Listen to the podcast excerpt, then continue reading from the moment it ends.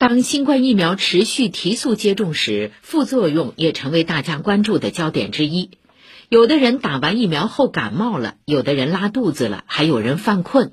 千千万万个症状中，总能找到一两个和你感觉相似的。但这些真的是疫苗引起的吗？对此，市疾控中心给出专业解答：疫苗接种后出现的一些情况，也可能是巧合，并不是不良反应。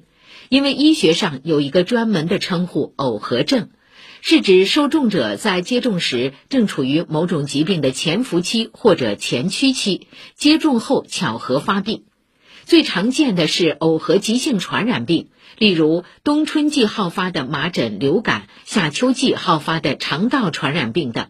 对受众者来说，无论是耦合症还是不良反应，处理办法是相同的。